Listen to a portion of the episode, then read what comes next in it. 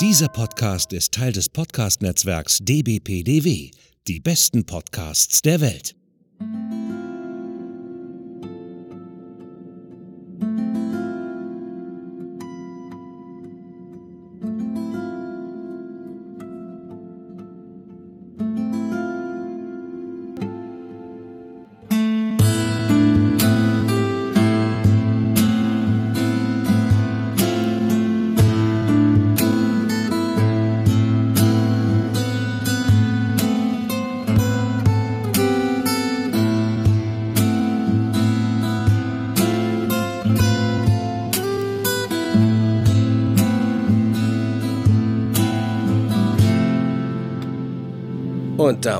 Herzlich willkommen zu einer neuen Folge vom Akte X Cast. Mein Name ist Hendrik. Ihr kennt mich vielleicht aus Podcasts wie dem 90s Podcast oder Podsplits und bei mir ist wie immer zugeschaltet live aus Köln.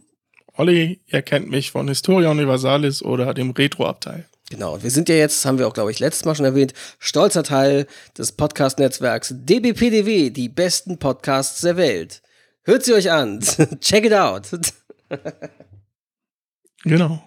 Ja, wir widmen uns heute Staffel 1, Folge 9 mit dem Titel Besessen. Und dem Originaltitel. Im Original. Genau. Space. Yes. Der Titel ist eigentlich erstmal sehr vielversprechend. Und auch die Grundidee Mhm. ist nicht schlecht, aber mal sehen, ob die Folge auch hält, was sie verspricht. Hm, wir wollen nicht spoilern. Ja, genau. äh, Drehbuchautor war Chris Carter, Serienerfinder himself, was auch erstmal sehr promising ist, aber ja, mal sehen. Regie machte William Graham. und Ausstrahlung waren wann? In den USA am Freitag, den 12. November 1993, die Erstausstrahlung. Und in Deutschland am Montag, den 7. November 1994. Mystery Monday. äh, in den USA wenigstens kein Freitag der 13. Knapp dran vorbei, ja. So, ähm, ja, es geht los mit einer Reporterin beim NASA-Forschungslabor für Raketentechnik in Pasadena, Kalifornien. Und zwar, das hat mich irgendwie irritiert, im Jahr 1977. Und zwar hat mich das irritiert, weil man eine Rolle sieht, die später auch vorkommt, der ist irgendwie nicht gealtert, meiner Meinung nach. Ich habe das irgendwie nicht verstanden. So richtig. Also ich dachte erst, Haben okay, schon den ersten Makel. also ich dachte erst so, okay, ist das, die haben vielleicht die Einblendung falsch gesetzt in der deutschen Fassung oder so, aber dann las ich im Recap in der Zusammenfassung auch nochmal, nee, da steht auch 1977, äh, hä? Naja, das fand ich ein bisschen irritierend. Ähm, ja, und man sieht dann die Aufnahmen vom Mars von der Viking-Sonde, die damals in den 70ern losgeschossen wurde. Und es geht dort um das Mars-Gesicht, das sogenannte, das es ja tatsächlich gibt. Da wurde ja viel drüber spekuliert früher. Und man sieht dort einen Wissenschaftler, äh, der dann ähm, in die Kamera zu dieser Reporterin sagt und erklärt in, im, im Fernsehen, das ist nur das Spiel von Licht und Schatten und einer geologischen Anomalie. Und die Bildhauer, die dort am Werk waren, seien die Sonnenwinde. Marswinde. Sonnenwinde, oder? Ah, okay. Ich glaube, er meint die Sonnen. Sonnenwinde. Ich glaube ja. Ich glaube, er meinte die Sonnenwinde, die das geformt haben, quasi. Ich glaube, Vielleicht wurde es, ich glaub, aber ich glaube, es wurde Sonnenwinde gesagt. Vielleicht haben sie es falsch, äh, vielleicht hat die Synchros falsch übersetzt. Keine Ahnung. Müssen wir nochmal mal rein. Na, egal. Aber die Profis unter uns können es vielleicht uns erklären, falls wir irgendwelche Astronauten äh, oder Geowissenschaftler unter unseren Hörern haben, klärt uns gerne auf. Genau. Ja, dann ist ein Szenenwechsel. Und dann, wollten, wollen wir den Namen nennen des guten Herrn? äh, ja, sag ruhig. Weil über den redest du, ja, Genau. haben wir ja. Sag ruhig. Lieu- Lieutenant Colonel Marcus Aurelius Belt. Genau. Ja. Ein wundervoller, bedeutungsschwanger Name. Ist fast so ähnlich wie, ähm, wie James Tiberius Kirk. Liebe Grüße an Track, Track am Dienstag. Ja, und dann sieht man diesen Wissenschaftler, diesen ähm, Mr. Belt, ähm, der anscheinend ein Astronaut zu sein scheint oder beim Militär gewesen zu sein scheint, wenn er ein Lieutenant Colonel ist. Äh, und dann sieht man ihn im Schlafzimmer und erinnert sich an irgendeine diffuse Begegnung im All. Und äh, er guckt an die Decke von seinem Bett aus, versucht einzuschlafen irgendwie und sieht plötzlich das Marsgesicht, das auf ihn zufliegt. Und er fängt dann irgendwie an zu schreien oder sowas. Und Genau, muss wohl außerhalb also des Shuttles gearbeitet haben Und dann fliegt irgendwas auf ihn zu. Und das, äh, ja. Daran erinnert er sich oder er sieht dieses Gesicht auf sich zufliegen im Schlaf. Also mhm. es ist sehr diffus. Und dann kommt der Vorspann. Dann sind wir schon beim Intro, ja. ja. Und dann sind wir im Raumfahrtzentrum Cape Canaveral, Florida. Man kann einen Start eines Shuttles sehen. Ja. Ja, dann schaltet das Ganze nach Houston und man sieht im Hintergrund wieder diesen Lieutenant Colonel Belt. Jetzt sind wir allerdings, wie du schon sagtest, in der Gegenwart. Ja. Ne? Also ich glaube 93 dann, die Kante. Genau. Und wie du schon sagtest, er wirkt nicht wirklich gealtert. Ja, also ich weiß nicht, ob da die Maske kein Geld mehr hatte. Wir kommen dann nachher noch bei den Hintergründen zu. Es gab da ja wieder mhm. mal Budgetprobleme und es ist wieder sehr interessant, aber irgendwie, ja, in diesem Fall sehr merkwürdig. Ja, der beobachtet jetzt den Start, doch im letzten Moment muss dieser Start halt abgebrochen werden. Ja, und unter Alarmtönen wechselt jetzt die Szene nach Washington DC. Ja, und da stehen irgendwie, sitz, äh, sitzen Mulder und Scully auf den Treppen irgendwie in DC.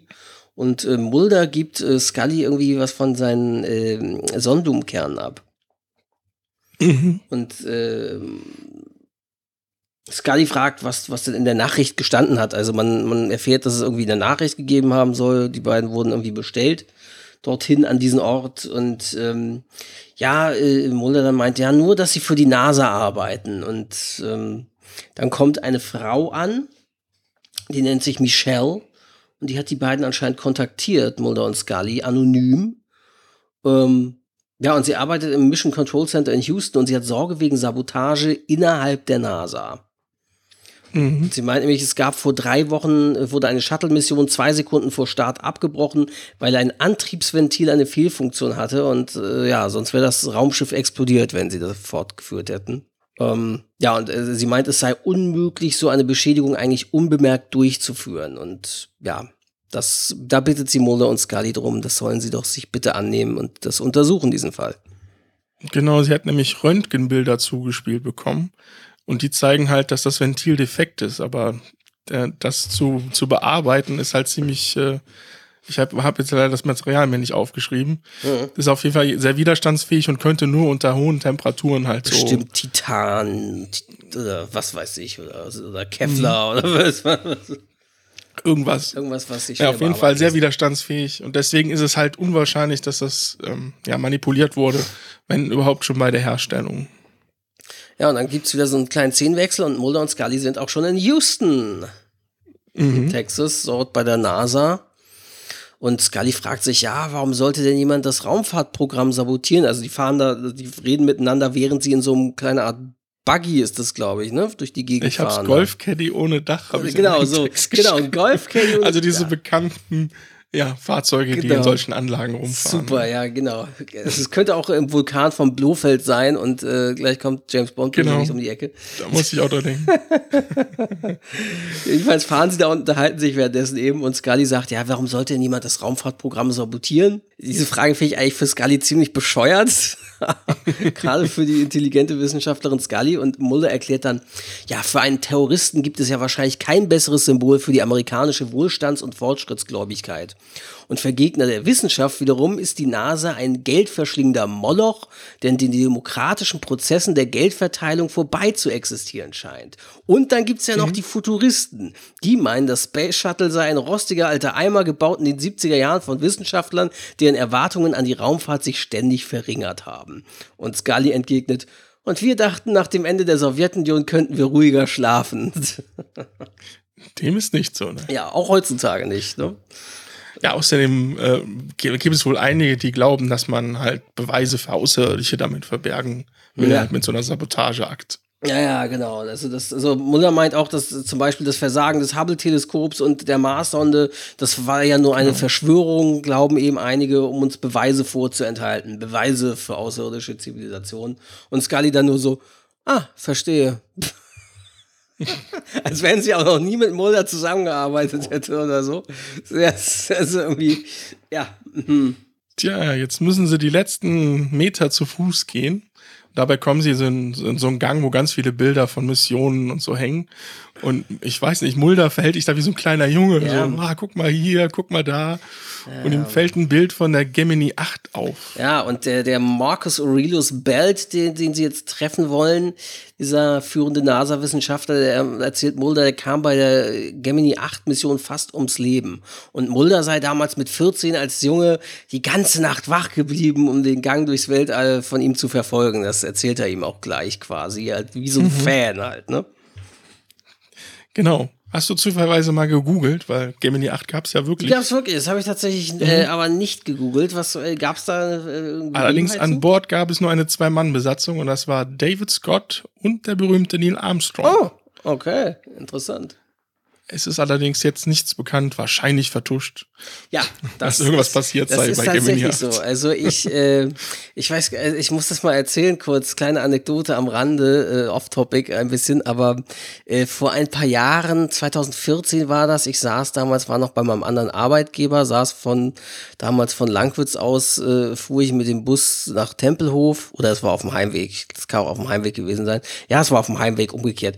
Und ähm, da steigt so ein, saß, also wie gesagt, es war ein Bus, ein paar Leute gucken irgendwie plötzlich aus dem Fenster, ältere Frauen und so, ah, hier, hm, tuscheln. Und ich denk so, hm, was ist denn da? Ist da irgendwas?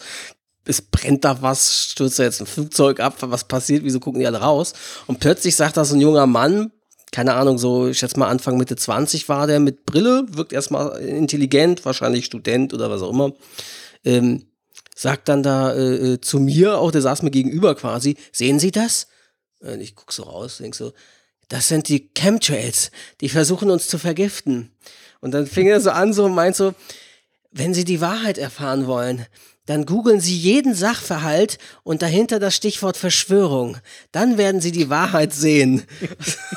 Voll der geile Tipp, ne? Und äh, dann stieg er aus, anscheinend an der nächsten Station war seine Station und sagte so zu mir, wir sehen uns. Und ich denk so, hm, ich hoffe nicht. War ein bisschen creepy, der Typ. Also der wirkte irgendwie so wie so ein, ja, weil man sagt ja auch, dass gerade viele intelligente Menschen sehr für Verschwörungstheorien anfällig sind, weil sie irgendwie nach Mustern im Chaos versuchen zu suchen. Und der wirkte halt so wie so ein eigentlich sehr intelligenter Student, der zu viel gekifft hat und anscheinend zu viel sich mit Verschwörungstheorien befasst hat. Aber dieses, wir sehen uns, als er aus dem Bus ausstieg, das war so ein bisschen creepy. Ich habe ihn zum Glück nicht mehr gesehen seitdem. Aber es war irgendwie interessant, ja. Äh, So viel dazu zu, ja. Verschwörung. Verschwörungen und Vertuschungen. Also Leute, wenn ihr was aus Akte X lernen könnt oder auch jetzt aus diesem Podcast, googelt jeden Sachverhalt, jede Nachricht, die ihr im Fernsehen seht und dahinter das Wort Verschwörung, dann findet ihr die Wahrheit. Schön. Ja, genau. Wo waren wir? Wir waren dabei, dass Scully, also im Gegensatz zu äh, Mulder, jetzt nicht wie so ein kleiner Junge oder Mädchen umherspringt, sondern die ist relativ unbeeindruckt. Und Mulder fragt dann, ob sie nie Astronautin werden wollte. Ja. Und Scully sagt, sie habe diese Phase wohl übersprungen. das stimmt, das fand ich auch gut. ja, und dann betreten sie das Büro von äh, Colonel Bells. Ja, und äh, Mulder erzählt ihm eben, ja, eben nochmal wieder sein Fan-Ding, äh, dass, er, dass er ihn verehrt und so und, und alles von ihm verfolgt hat als Junge und ja, dass er sein Held ist quasi so ein bisschen. Und dann sprechen sie ihn halt drauf an, auf diesen Sachverhalt und der Belt schließt aber eigentlich Sabotage aus und meint, kein Mensch, der hier arbeitet, würde jemals diese Mission sabotieren. Mhm. Man müsse vorsichtig sein, mit wem man diesen Vorwurf also konfrontiert. Ja. Ja, dann ist auch schon wieder eigentlich so ein Szenenwechsel und Mulder und Scully sprechen dann mit irgendeinem NASA-Wissenschaftler, der an Das ist richtig. An- Aber schön fand ich beim Hinausgehen, dass Scully sagt, wollen Sie denn nicht so noch ein Autogramm holen? oder sowas in die Richtung. Weil sich halt Mulder wirklich in der ganzen Szene wie so ein ne, Fanboy, wie du genau. schon sagtest, verhält, ja. Aber dann hast du recht, kommt's äh, zum Szenenwechsel und die beiden reden halt mit so ein paar Wissenschaftlern. Genau, ja, und irgendwie der Wissenschaftler, also anscheinend die, die das mm, Shuttle, diese Shuttle-Mission dann untersucht haben, mit dem Start, der abgebrochen wurde, meinen, ja, das beschädigte Ventil äh, würde jetzt die Mission weit zurückwerfen und geschweige denn die Kosten in die Höhe treiben und so. Und ja, und die Entscheidung, ob eine Mission denn stattfinden würde oder nicht, liege letztlich bei Colonel Belt. Genau, und der beobachtet das Ganze Ja. auch von oben. Und dann geht äh, Szenenwechsel, äh, ein Shuttle-Start geht los, ne? Also ja, genau. Äh, Scully und Mulder diskutieren allerdings noch. Ähm, mhm. Ja, und Mulder ist halt entsetzt über das Vertrauen, was in diese Maschinen inzwischen gesteckt wird. Mhm. Und Scully denkt halt, dass Belt mehr weiß, als er sagt. Ja. Aber der glaubt nicht daran, dass er die Astronauten gefährden würde. Und Scully sagt daraufhin, ob er dann denke, ob die Röntgenaufnahmen Mumpitz seien. Und Mulder erwidert, dass er das nur hofft. Ja, Mumpitz ist auch ein Sabotage sehr schönes Wort, finde ich. Schönes Wort, ja. Sollte häufiger benutzt werden. Sage ich persönlich tatsächlich privat auch manchmal. So ein Mumpitz. Mhm. ich kenne das Wort, aber gebrauchen, nö, tue ich es eigentlich nicht. Ähm, ja, dann kommt, wie gesagt, dieser Szenenwechsel. Man sieht einen Shuttle-Start. Ein Shuttle hebt ab und äh, alle im Kontrollcenter klatschen. Ja, genau. Ja, auch Mulder feiert natürlich. Ja. Da hat er nämlich äh, vorher die Genehmigung gekriegt durch, äh, durch Belt selbst, mit dabei sein zu dürfen ja. in diesem Kontrollraum, äh, im Kontrollzentrum. Ja, und sie stehen dann da und dann äh, geht aber die Sprechverbindung zum Shuttle, die, die fällt irgendwie aus und sei wohl tot. Hm, ja, aber vorher fahren die erst zum Hotel. Ah, stimmt. Das Auf dem Weg zum Hotel sagt nämlich Mulder, dass jetzt endlich sein Kindheitswunsch in Erfüllung gegangen ist. Und Scully meint, sie hätte sich eher einen Pony damals gewünscht oder sich selber die Haare flechten zu können, als jetzt gerade in diesem Kontrollzentrum gewesen zu sein. Und dann kommt halt diese Gennaro, die Michelle, äh, angelaufen und sagt halt, dass es wieder Probleme gäbe, dass sie keinen Kontakt äh, ja, Shuttle mehr zum Shuttle ne? haben. Genau, ja, ja. Dann folgen Mulder und Scully ihr mit dem Auto. Im Regen, im strömenden Regen fahren sie ihr nach und plötzlich überschlägt sich irgendwie Michelles Wagen und sie schreit und irgendwie war da so ein Schatten zu sehen kurz. Und äh, sie ist dann irgendwie eingeklemmt und Mulder versucht sie aus dem Auto rauszuziehen. Und äh, das schafft er auch. Und dann meint sie, ja, etwas kam aus dem Regen auf sie zugerast. Es sah aus wie ein Gesicht. Und dann überschlug sich der Wagen und erst vermutet Mulder oder Scully, ja, war es vielleicht ein Tier, aber nein, nein, das war kein Tier. Ja, aber nur was Schemenhaftes. Also auch kein richtiger Mensch, sondern, ja. wie du schon gesagt hast, nur das Gesicht. Wieder diffus, ja, sehr merkwürdig. Mhm. Ja, und dann sind wir schon wieder im Kontrollzentrum. Ja, da verbringen wir viel Zeit in dieser Episode. Mhm. Und auch Mulder Das erklären wir dann auch später, glaube ja, ich. Ja, ja, sehr, sehr schön. Also Gennaro kriegt eine Zusammenfassung, dass der Funk gestört sei und die Lageregelung ist gestört. Und dadurch kann das Shuttle sich halt nicht drehen und abkühlen und hat inzwischen schon 40 Grad in der Kapsel. Oh. Ja, und Gennaro will halt jetzt versuchen, über eine andere Station, über die Seychellen, das Shuttle nochmal zu erreichen. Ja. Und Mulder erklärt immer im Hintergrund, das kommt jetzt noch öfter, das Scully, was jetzt gerade passiert, weil er kann es ihr natürlich erklären. Das fand ich auch immer gut. Ja. Ne? Ja, ja, genau. Ähm, ja, was ich irgendwie merkwürdig finde, es kommt dann irgendwie diese Aussage, ähm, also mit dieser diese Signalverbindung zum Shuttle ist gestört, Fernsteuerung nicht möglich und so. Und dann heißt es aber irgendwie, das Problem liegt in den Datenbanken, oder habe ich mich da verhört? Ich dachte erst, hä? In der Datenverarbeitung. in der Datenverarbeitung ja, oder irgendwie. Genau, ja, aber du hattest recht, weil Genero sagt ab dahin, nee, das ist in den Datenbanken.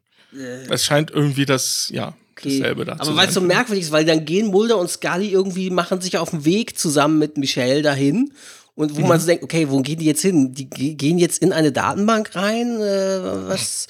Oder meinen sie damit eher einen Serverraum, auf dem das Ganze läuft oder so? Ich fand es ein bisschen merkwürdig, wie das wieder formuliert ist oder was das war.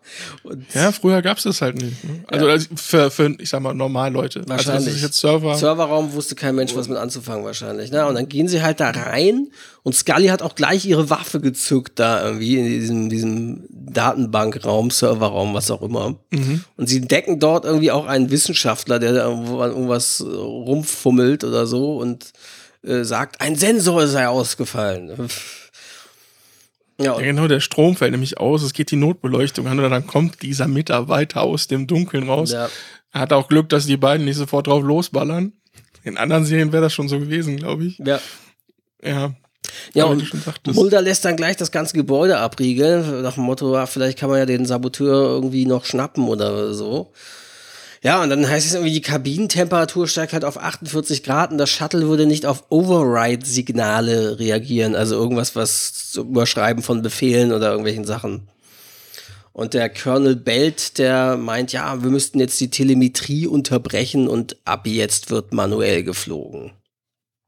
Mhm. Das findet Gennaro aber nicht so gut, weil sie hat Angst, dass sie dann irgendwann die gesamte Steuerfunktion von der Erde aus verlieren. Ja. Was stimmt, was man noch dazu sagen muss, ich weiß gar nicht, ob wir das gesagt hatten, weil die Michelle, die hat ja so ein, die Gennaro hat ja ein privates Interesse, weil einer der beiden Astronauten stimmt. an Bord ist ihr, ihr äh, Verlobter, Verlobter, Geliebter, genau, Verlobter war es, genau. Mhm. Das heißt, sie hat natürlich Interesse daran, dass, dass die möglichst heil auch auf die Erde kommen. Und für sie ist dann das Erfüllen der Mission, was auch immer da gemacht werden soll, eher zweitrangiges Ziel. Sie will natürlich, dass die auch alle wieder heil runterkommen. Ja, das wird auch gar nicht erst so richtig erklärt. Man sieht das nachher, weil das wird ja. jetzt später immer wieder von der Fracht die Rede sein. Das habe ich auch oder Ladung. später verstanden. Dann äh, auch so, aber so richtig deutlich wurde es aber auch nicht, was sie dann genau machen. Ne? Also es ist so. Man sieht dann nachher nur, wie so ein, so ein Satellit genau, rausgelassen rausgeht, wird. Aber, ja. aber es ist irgendwie sehr auf jeden Fall merkwürdig. Irgendwie. Ja, wie gesagt, das Shuttle steuert jetzt natürlich alleine, mhm. weil Belt natürlich äh, das Ganze überstimmt.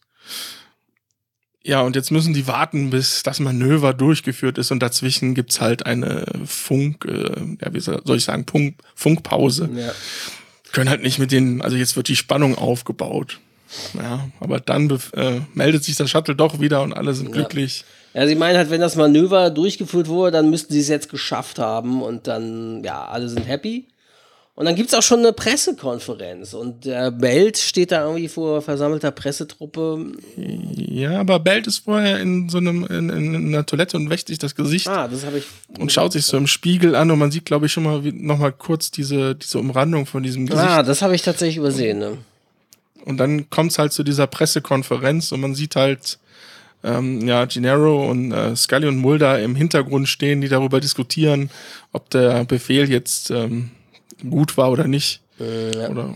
ja, und der Belt hat in der Pressekonferenz, der sagt, ja, alles war super, lief fantastisch, der Shuttle-Start heute sei erfolgreich gewesen. Und Mulder spricht ihn dann hinterher nach der Pressekonferenz an, warum Belt sie denn belogen habe oder, oder die Presse belogen hat.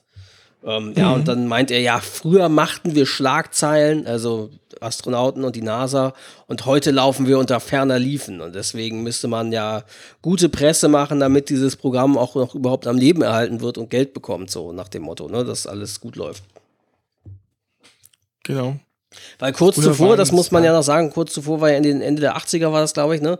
Die war ja die Challenger-Katastrophe die mhm. ja tatsächlich passiert ist. Und die hat, glaube ich, die NASA auch wirklich in echt sehr äh, irgendwie zurückgeworfen und auch erstmal das Ganze über in Frage gestellt, die ganzen Shuttle-Missionen und NASA-Missionen und ähm, weil da halt irgendwie beim Shuttle-Start irgendwie die Rakete explodierte und dann die Astronauten gestorben sind und das das hat die NASA wirklich, glaube ich, zurückgeworfen und natürlich stellt, wird dann immer alles bei solchen Sachen in Frage gestellt, wenn etwas schief läuft und auch das, der Geldhahn schnell zugedreht und das versucht anscheinend, nachdem jetzt die Challenger-Katastrophe einige Weile her war, ich glaube, das war zu dem Zeitpunkt dann 93, fünf Jahre her oder so, kann das sein? Vier, fünf Jahre? 86 war die ah, ja, dann sogar noch, Challenger noch länger her.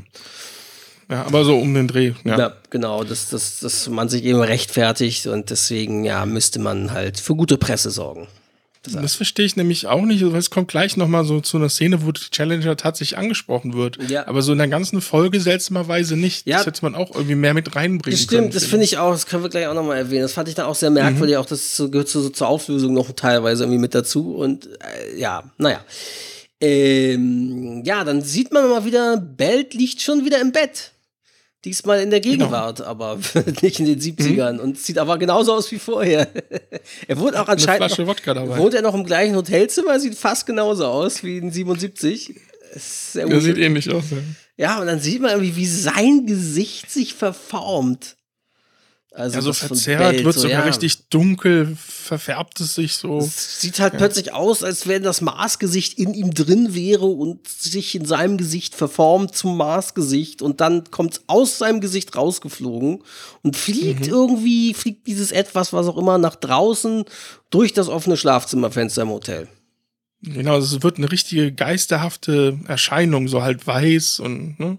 ja. so, so, Kopf und Körper sind zu erkennen, so in die Richtung, aber nicht mehr. Ja, und es fliegt dann halt davon, ja. Ja, und dann sieht man, ich glaube, die nächste Szene ist dann, wo das OTC, so heißt das ja, glaube ich. Ich weiß gar nicht, wie das, was das übersetzt heißt. Das ist quasi ja die, das, das Shuttle, ne? Ja, kann Das- ich, kann ich glaube ich, äh, wo, da habe ich die Übersetzung Mhm. jetzt nicht rausgesucht. Weil das ist so ein, so ein Fehler noch, ja. Okay, das können wir mal. Können wir also nachher noch drüber OTC, sprechen. genau. Jedenfalls sagen das OTC meldet dann über Funk. Wir haben hier etwas Seltsames gehört. Wie ein dunkler Schlag, als ob etwas gegen das Shuttle gestoßen wäre. Wissen Sie, was das Mhm. sein könnte? Und es war halt irgendwie, man sieht dieses komische, geisterhafte Wesen, wie das halt da oben rumfliegt. Am Shuttle wieder irgendwie. Ja, aber in dem Moment, wo er es sagt, hört man auch nochmal diesen stumpfen Genau, Schlag. dann kommt es nochmal. Und dann meint er schon Nochmal. wieder, oh, nochmal. Da Ja. ist es schon wieder. Ja, Und und, dann sieht man einen Mitarbeiter, der zur Datenverarbeitung rennt. ja. Denn dort sind gerade Gennaro und äh, halt die Agenten und noch ein paar Wissenschaftler und suchen halt gerade den Fehler in der Datenbank. Ja, und aber es, in der Datenbank ist er ja nicht. Sie sagen dann, es ist ein Sauerstoffleck an Bord des Orbiters. Und die Ja, nee, sie, Sauerstoffreserven. suchen den Fehler von vorher mit der Kommunikationsstörung. okay. Klar. Ja, und der Sauerstoffleck, das Sauerstoffleck, das sei, die Sauerstoffreserven würden jetzt nur noch für 30 Minuten reichen. Ne? Ja, der Mitarbeiter, der halt angerannt kommt, sagt halt, es gäbe einen Sauerstoffleck. Ja. Und Gennaro lässt sich halt in der nächsten Szene, wie du schon sagst, berichten, was das jetzt gen genau heißt und will unbedingt wissen, ja, wie lange noch Luft äh, vorhanden ist. Genau. Aber seltsamerweise ist halt der Belt nicht im Kontrollzentrum und Gennaro ist schon regelrecht, sauer darüber und befiehlt halt der Crew, dass man halt die Berechnungen genauer machen solle. Ja, und Scully und Mulder machen sich auf den Weg und suchen halt Belt. Ja, ich glaube, sie suchen ihn erst in seinem Apartment oder irgendwo auf. Mhm. Ähm, ja, und dann, dann holen sie ihn auch zurück zum, zum äh, Kontrollcenter. Ja, der ist auch so, als er, als er die Tür aufmacht, wirkt er so benommen Ja. und er sagt, es ginge ihm nicht gut. Aber dann sagen halt Scully und Mulder, dass es jetzt wichtig sei, wir brauchen ihre Hilfe und ja, er kommt dann halt mit. Genau. Ja, und Belt ist aber gleich wieder rigoros. Für ihn ist das Gelingen der Mission, eine positive Nachricht wieder für die Presse, genau das Wichtige. Und deswegen meint, also Belts Befehl ist quasi, liefert die Fracht ab. Und Michelle sagt aber, die ja ihren Verlobten da oben hat, das sind Menschen da oben, Sir. Und Belt meint, es steht Wichtigeres auf dem Spiel als ihr Privatleben. Ja, der macht die regelrecht runter, ne? So, so nach dem Motto, sie sei zu schwach oder so und soll ihren Posten räumen, wenn sie halt nicht schwierige Situationen befehlen könnte. Und außerdem befiehlt er noch, dass die Crew in ihre Raumanzüge steigen soll, halt wegen diesem Sauerstoff. Ja, ja Ja, genau. Die Gennaro, die läuft einfach erbost weg und ja, dann gibt es zum Szenenwechsel. Ja, da ist so eine Parallelszenenmontage so ein bisschen, weil Mulder und Scully fragen dann irgendwie NASA-Wissenschaftler an einem Computer nach Dokumenten, nach allen NASA-Dokumenten oder Dokumenten der Ja, letzten aber- Mission, ne? Vorher reden sie halt auf dem Gang halt mit Gennaro, die natürlich äh, unter Tränen halt sagt, dass die Crew sterben würde, wenn die einfach jetzt die Fracht abliefern, die hätten nicht mehr genug Zeit etc. Und Scully und Mulder werden also diskutieren richtig, weil ähm, Mulder ist der äh, Ansicht, dass Colonel Belt äh, handle gut und er würde auch nie was gegen die, äh, also gegen das Leben der Astronauten machen. Und Scully ist aber eher auf der Seite von der Gennaro. Um, und dann sagt halt Mulder, er will unbedingt Zugang zu allen Daten. Und dann kommen wir wieder zu dem Mitarbeiter, der eben aus diesem Dunkeln gekommen ist, der ihnen dann am Rechner die zu, äh, ja, den Zugang über diese Übersicht, wo was gelagert ist. Ähm, Ja, also Ja, man sieht da im irgendwie. Datei-Pfade und .doc-Dateien und so, also das sind einfach halt sie auch- sind nachher an Ordnern und arbeiten sich halt dadurch. Ja, das finde find ich Also auch irgendwie nicht. Also erstmal ihnen so eine, so eine Dateiliste mit Do .doc und sowas alles und man denkt, Mhm. okay, jetzt gucken sie sich digital die Dateien an, die aufgerufen werden. Nee, und dann sie, kramen sie wirklich in Ordnern. Es ist irgendwie so, als hat er das jetzt alles mal auf die Schnelle ausgedruckt oder was soll das jetzt, was hat das gebracht, ihnen das nochmal auf dem Rechner zu zeigen als Dateiliste, wenn es äh, eh in Ordnern abgeheftet ist? Naja, war auch wieder ein, eins der Merkwürdigkeiten dieser Episode. Ja, und dann parallel sieht man aber, wie dann tatsächlich die, die Astronauten die Fracht rauslassen. Eben, wie du schon sagtest, diesen Satelliten oder was das auch immer sein mag. Ich glaube, es sollte halt ein Satellit sein, ne? Würde ich mal sagen. so, so sah es aus. So sah es ja. aus, ja. Wird dann rausgelassen in so einer eher minderwertigen 3D-Grafik. Nee, die haben Animation. tatsächlich doch, äh, das ist auch wieder so ein Punkt, so Szenen von der NASA einfach. ja, sie haben genommen. f- viel Footage genommen. Naja, das, das kommt, da kommen wir ja gleich noch zu in der Nachbesprechung. Ähm, aber das sah irgendwie, dieses mit dem Satellit, ich finde, das sah ein bisschen merkwürdig aus irgendwie. Das da nicht. Ja, weil sie dann jetzt dieses, jetzt kommt nämlich ja dieses Geisterwesen hin äh, an diesen Ja. Shuttle. Und ich glaube, die haben das einfach so überlagert. Ich weiß es Wahrscheinlich. nicht. Haben sie Footage genommen von der NASA und gesagt, okay, mach das mal da rein. Wir können das jetzt nicht extra drehen, ne? Genau. Mhm. Genau. Ja, und dann brüllt er so ein Crewmitglied, oh, ir- irgendjemand sei außerhalb des Schiffes. Ja. Und dann schreit er ein paar Sekunden später, das, ist, das sieht aus wie ein Geist. Ja. Und, ja. und Be- Belt beginnt auf einmal zu schreien, nein, unten im Kontrollzentrum. Ja. Und Ist ganz seltsame. Szene. Ja, und dann sind, wieder, sind wir wieder parallel bei Scully und Mulder, die da irgendwie den Akten kramen und dann feststellen, dass der Belt äh, einen Defekt bei der Challenger vermerkte anscheinend in irgendwelchen Unterlagen. Mhm. Und Scully fragt, soll das heißen, er wusste vom Challenger-Defekt? Mhm. Und ja, und dann äh, sagt Mulder, seltsame Dinge gehen hier vor, Scully. Scully hat nämlich auch Beweise für jetzt diesen Shuttle-Flug gefunden, Ja. ne, dass da was vertuscht wurde. Ja. Ja, und dann sind sie im Kontrollzimmer und Belt ist aber irgendwie am Boden und hat dann einen Anfall und wimmert, helft mir und, und scheint irgendwie Krämpfe zu haben und er sagt irgendwie, das soll aufhören, es reißt mich auseinander. Ja, und äh, Scully und Mulder kehren zurück da zur, zur, zum Kontrollzentrum und sehen diese Szene dann. Und Ja, vorher, also bei diesem Stammeln kommt heraus, dass der Bell sagt, dass die Wärmeschutzkacheln seien beschädigt. Und die würden sterben, wenn sie jetzt ganz normal in die Atmosphäre eintreten, wie geplant. Und deswegen versucht Mulder, das war die auch so komisch, wo er ihm diesen Finger vors Gesicht hält. das ist so wie, als und er sagt, konzentrieren Sie sich auf den Schmerz. Ja, als wenn er ihn zu, zu, zu hypnotisieren versucht oder so, ne? Also wie so ein, so ein, ja, keine Ahnung, Mental, also Mentalist oder was auch immer, irgendwie, also versucht ihn ja irgendwie zu fixieren, dass er diesen, die, sein, seine Augen auf seinen Finger fixiert und ihn irgendwie so zu beruhigen versucht und ihm Kommandos so zu geben versucht. Ja, das ist irgendwie sehr seltsam und er ver verhört ihn dann auch dabei, irgendwie nach dem Motto, sind Sie der Saboteur des Shuttles? Ja, aber Bell wimmert dann, dass es äh, in ihm gelebt habe, also Ja. dieses Wesen. Ne, und er könne nichts dafür Ja. und er, er wäre nicht der Saboteur. Ja, und, er meint auch, niemand kann sie aufhalten. Sie wollen nicht, dass wir es wissen. Es kam zu mir, es lebt in mir. ja, und dann bricht Belt aber komplett zusammen. Ja. Und sein Gesicht verformt sich auch wieder so seltsam. Und er, währenddessen, also sie hatten natürlich Sanitäter und so geholt, äh, und währenddessen äh, äh, sagt irgend so ein Sanitäter, wir verlieren ihn. Also ganz tolle Spannung wurde aufgebaut. Ja, Und jetzt gibt's auch einen kurzen Switch. Also Gennaro ruft halt die, die Crew zurück, sie sollen halt den, den Wiedereintritt starten. Ja. Dann kommt direkt wieder der Wechsel und man sieht halt Gennaro auf dem Weg zum, zum Krankenhaus. Äh, nicht Gennaro, Entschuldigung, Belt. ja. Und Belt, der äh, stammelt dann irgendwie, ändern Sie den Wiedereintrittswinkel auf 35 Grad. Genau. Mulder bringt das auch ganz schnell zu Gennaro. Die ist erst am Zweifeln, gibt dann aber in letzter Sekunde den Befehl, weil es gibt dann ein zweiminütiges Funkloch. Ja. ja. Schon wieder Spannung pur. Ja. Sie sollen dann irgendwie auf dem Luftwaffenstützpunkt Kirtland in Albuquerque landen. Genau. Also als alternative Route und ist dafür, und dann sagt die Michelle eben über Funk, ja, ändert den Eintrittswinkel auf 35 Grad und so, aber man weiß eben nicht, haben sie es geschafft. Man hört eben, wie gesagt, schon sagt, Funkstille ist. Und dann aber das Shuttle antwortet. Und man sieht, wie es la sicher landet. Auch wieder so ein schönes Footage von der NASA anscheinend oder irgendwelchen. TV-Aufnahmen, ja. Und dann kommt auch schon wieder eine Pressekonferenz mal wieder.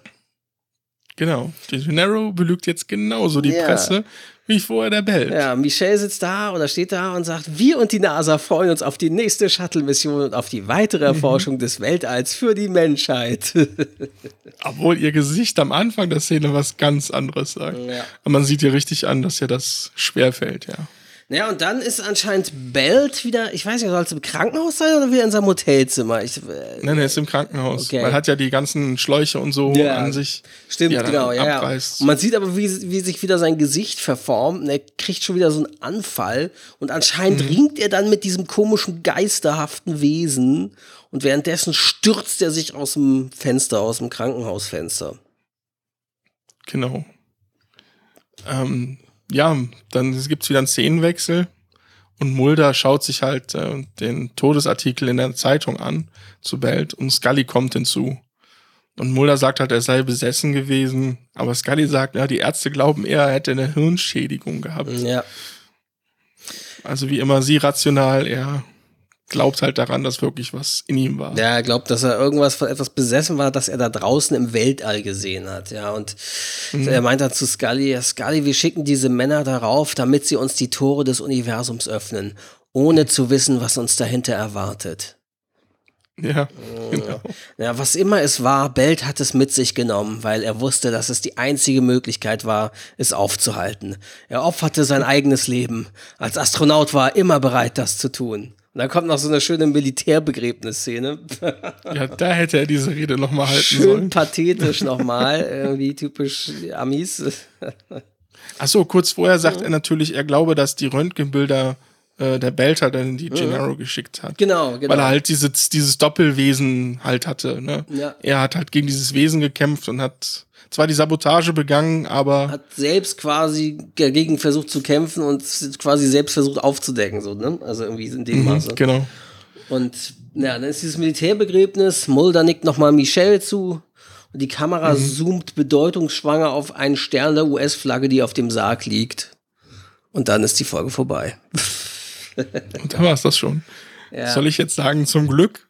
Ja. Oder also, wie gesagt, wo wir jetzt am Ende sind. nachdem wir ja vorher ein, eine echte Highlight-Episode hatten, sind wir jetzt hier in den Episoden, die, also zumindest die hier jetzt, die, äh, ja, also ich, man muss ja sagen, die Episode mit, den, mit diesem mordenden Computer, äh, wie hieß sie noch? Das war Folge. Ähm, Ghost in the Machine, weiß ich nur noch. Genau, das war Episode. Die Maschine, ne? Genau, die Maschine.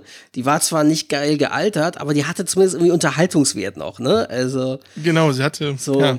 Weil klar, das Thema war halt zwar an der Zeit, an der Episode nagte, aber war trotzdem ja irgendwie unterhaltsam. Aber die jetzt hier finde ich. Pff, ja, vor allem, wie wir ja jetzt wissen, es war die teuerste Episode halt in dieser ja. ersten Staffel. Vor allem aber aus Gründen, die, also eigentlich sollte es die billigste werden, weil, weil die hatten das Budget mit der letzten Episode, wo eigentlich schon wieder für die Staffel fast komplett verbraucht mit Eis. Mhm. Und die Fox Executives meinten, ja, wir brauchen jetzt eine schöne billige Episode. Und Chris Carter wollte einen guten Willen zeigen und meinen, okay, da müssen wir jetzt irgendeine Episode machen, die ganz viel fertiges Footage verwendet.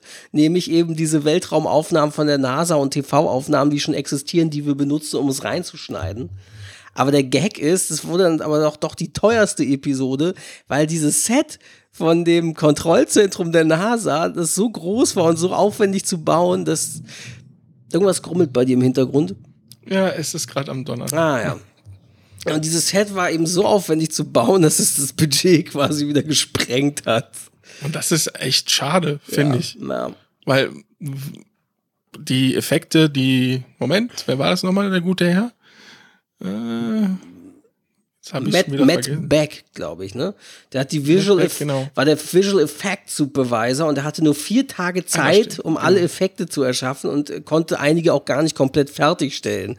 Was man natürlich. Ja, weil auch, auch kein Geld mehr da ist. Ja, ne? was man sieht. Zwar keine Zeit und kein Geld mehr da, ja. Also. Das ist irgendwie schade. Wenn man schon so viel Geld hat, ja. dann hätte man was draus machen können, sage ich mal. Zumindest was die Effekte angeht. Ja, ich glaube, Chris Carter oder irgendeiner anderen Autoren meinte auch irgendwie später, ja, das, das war eigentlich eine Episode, also die war zu früh im Laufe der Serie, weil damals hatte die Serie ja in der ersten Staffel noch so gut wie kein Budget und mit so einem ganz mhm. niedrigen TV-Budget für einen Nischensendeplatz Freitagabend, äh, wo kaum einer fernguckt, äh, äh, da konnte man sich eigentlich die Episode, die hatte ja durchaus eigentlich als Idee durchaus Ambitionen, aber äh, konnten sie sich einfach nicht leisten, das entsprechend umzusetzen, weil sie durften auch nicht, sie konnten auch nicht zeigen, wie dieses Shuttle fliegt, äh, ohne die die Footage-Aufnahmen.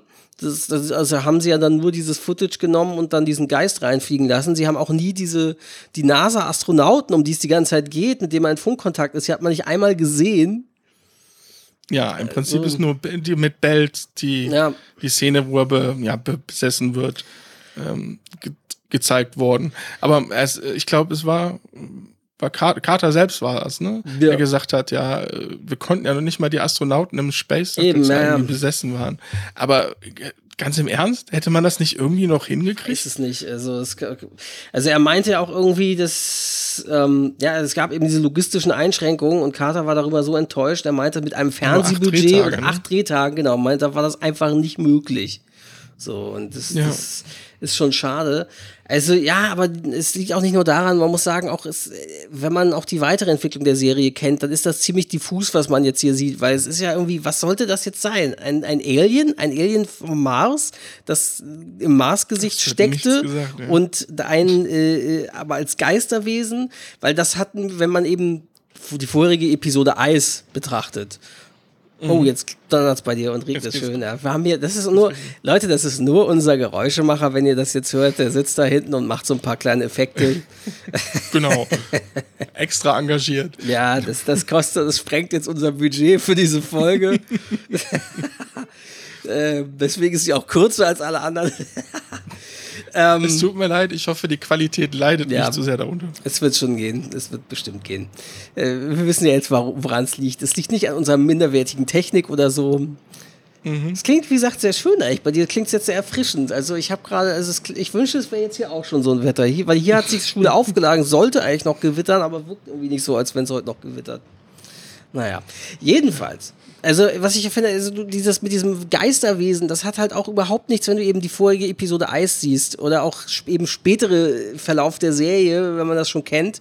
Das hat nichts mehr damit zu tun, dass es sowas geben soll. Irgendwelche Aliens, die als Geisterwesen auftauchen oder so. Das, also, hat man überhaupt nicht so äh, äh, vor, irgendwie. Ja.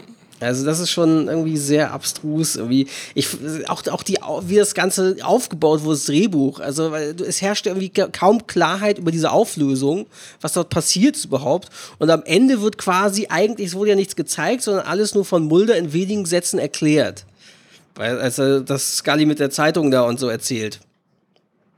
Also ich würde sagen, die thematische Grundidee, dass, weil bei einer Serie, die mit Aliens und Außerirdischen hantiert, mit, mit der NASA zu handeln und auch echten Begebenheiten wie Challenger oder so, finde ich gar nicht so schlecht.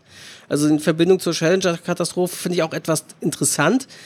Aber zum einen war die Ausführung irgendwie ja ausreichend bis maximal mangelhaft so, ne? Und mit dem, diese Verbindung zur Challenger-Katastrophe, ja, ist zwar interessant, aber halt auch irgendwie so ein bisschen geschmacklos, ne? Weil ich meine, da sind halt wirklich Astronauten gestorben. Das wäre halt so, wie wenn man dann nach 9-11 behauptet hätte, okay, hinter äh, den Aliens, ich meine, da gab es ja eh wirklich Verschwörungstheorien, aber wenn jetzt Akte X dann behauptet hätte, okay, hinter ähm, dem World Trade Center Attentat haben Außerirdische gesteckt oder so. Es wirkt halt irgendwie so, ne, hat halt so ein Geschmäckle auch irgendwie. Ja, gut, wenn man es so sieht, hast du recht. Dann Ja. ist es vielleicht doch besser, dass sie es einigermaßen rausgelassen haben. Also für mich ist die Episode so maximal ausreichend. Also vier bis fünf in Schulnoten würde ich dir geben. Ja, ich habe auch äh, reingeschrieben hier in, in, in meinen Text. Äh, Ich bin mir nicht sicher, ob ich das eine 4 geben könnte. Ja. Mit Goodwill und so. Also es war ja wirklich, also Geschichte gab's nicht, Spannung. Gut, könnte daran liegen, dass man sowas schon jetzt hundertmal gesehen hat, wie man die Spannung versucht aufzubauen mit diesen Funkpausen und so. Also ich finde ja, das Interessanteste war noch zwischen Mulder und Scully, dass Mulder Scully die Erdnusskerne abgibt, äh, die Sonnenblumenkerne. und äh, weil ansonsten war es ja auch so, dass Scully und Mulder hatten ja quasi so gut wie nichts zu tun in dieser Folge. Gro irgendwie 60 Prozent mindestens von dieser Episode standen sie eigentlich nur hinten im Kontrollzentrum und guckten zu. So, und das für unsere Protagonisten. Das ist natürlich auch blöde für, einen- für einen Zuschauer, finde ich, weil die, wir mussten da irgendwie die ganze Zeit zuschauen, während die da irgendwelche Kommandos geben und man irgendwelche Footage verwendet und die standen da nur doof rum. Also so richtig Ja. viel gemacht haben sie außer am Ende äh, mit ein bisschen Recherche eigentlich fast nichts. Ja, vor allem, du hast auch recht, in den anderen Folgen davor versuchte man halt so diese Entwicklung, dass halt Ja. äh, Scully und Mulder mehr Vertrauen zueinander kriegen, das immer so ein bisschen zu Ja. pushen in, innerhalb der Folge. Aber hier, außer den Sonnenblumenkernen, gab's da wirklich nichts. Nee, das ist echt Also das seltsam. war wirklich sehr, sehr schwach. Ja. Wenn man dann noch bedenkt, dass sie von Chris Carter selbst Ja, anscheinend also von dem wurde. Serienerfinder erwartet man schon mehr irgendwie, ne? Zumindest ein bisschen, ja. Aber Und das rechtfertigt dann auch nicht, dass man so wenig Budget hatte. Ja. Also da hätte man eine Szene auf zwei vielleicht reinbringen können. Ja. Also ich finde das mit diesem Marsgesicht ist ja eigentlich auch interessant, weil da ranken sich ja wirklich viele Mythen drum, weil früher dachte man, da wusste man ja nicht, ist das eine Gesteinsformation äh, oder sind das vielleicht Überbleibsel einer außerirdischen Zivilisation, irgendwas äh, archäologisches oder andere hielten es sogar nur für eine Fotomontage. Also das, das ist natürlich wirklich interessant, weil man das früher halt nicht wusste, was das damit auf sich hat und halt nur vermutet hat. Aber ja, diese ganze Auflösung ist halt irgendwie, ja, sehr merkwürdig. Ja, also da hätte man sich wirklich Besseres gewünscht. Ähm, ich glaube, die nächste Episode, wenn ich mich recht entsinne, ist, glaube ich, eine äh, UFO-Mythologie-Folge, mhm. die wir behandelt werden und die, glaube ich, deutlich besser ist als das, was wir jetzt heute hier gesehen haben, quasi oder besprochen haben. Ja, sehr viel schlechter kann es auch ehrlich gesagt nicht werden. Ja, was ich noch interessant mhm. finde, also das kann man noch als Fun Facts am Rande, also ähm, diese NASA Control Mission und so, das haben sie irgendwie im Sutton Place Hotel in Vancouver gedreht oder dort irgendwie benutzt ist als Außenlocation-Shoot irgendwie und in mhm. irgendwelchen Konferenzzentren diese gedreht, irgendwie diese Gänge und sowas, das haben sie da benutzt. Und was halt interessant ist, diese Klar, Akte X hat in der ersten Staffel natürlich auch, so wie man es hier gemerkt hat, eben noch versucht, seine Stilrichtung zu finden. Was funktioniert, was funktioniert nicht. Diese ein Episode funktioniert eindeutig nicht. Und das Interessante ist aber, diese Episode wurde produziert in einer Zeit, da ging dann gerade der Pilotfilm, äh, die Pilotfolge on air. Also im September 93, als die Serie quasi begonnen wurde auszustrahlen, da haben sie gerade diese Folge produziert. Und waren natürlich alle irgendwie auch, oh, wie kommt denn jetzt unsere Serie eigentlich an und so und waren dann wohl sehr nervös. Und ja gut, das ist ja natürlich auch mit dem Budget schwer zu, na, zu kämpfen. Eben, und waren dann sehr überwältigt dann natürlich von den Reaktionen und Reviews und so und, und den Zuschauerzahlen, wo dass das doch gut angekommen ist, erstmal die, die, die Serie und mit den ersten Folgen. Okay, dann bin ja. ich mal gespannt. Ich hatte wieder äh, rausgesucht, weil die Einschaltquoten ja. Lagen bei 6,123 Millionen in den USA mhm. und bei 3,49 Millionen in Deutschland. Mhm. Beides etwa 11% Marktanteil. Mhm. Jetzt bin ich mal gespannt, ob es das irgendwelche Auswirkungen auf die nächste Folge ja, hat. Ja, nach dem Motto, das, das, die, die war so lame, dass dann viele vielleicht ausgestiegen sind und gesagt haben, oh Gott, diesen Scheiß gucke ich mir nächste Woche aber nicht mehr an. Ich werde es mir aufschreiben und bei der nächsten Folge. Müssen wir mal vergleichen, wir mal. ja. Das ist gute, gute, interessante Recherche, ja. Das finde ich gut, dass du immer mit den Einschaltquoten das auch im Blick hast. Sehr interessant. Genau. Ja, dann, wie gesagt, werden wir beim nächsten Mal besprechen eben die Episode. Oh, oh, ganz kurz. Ja. Ganz kurz. Ich hoffe, ich übersetze es richtig, aber sonst kriegen so, wir nachher eine OTC, Mail, die Geschichte, ne? OTC, also wenn ich das richtig verstehe, steht das für Orbiter Test Conductors. Okay.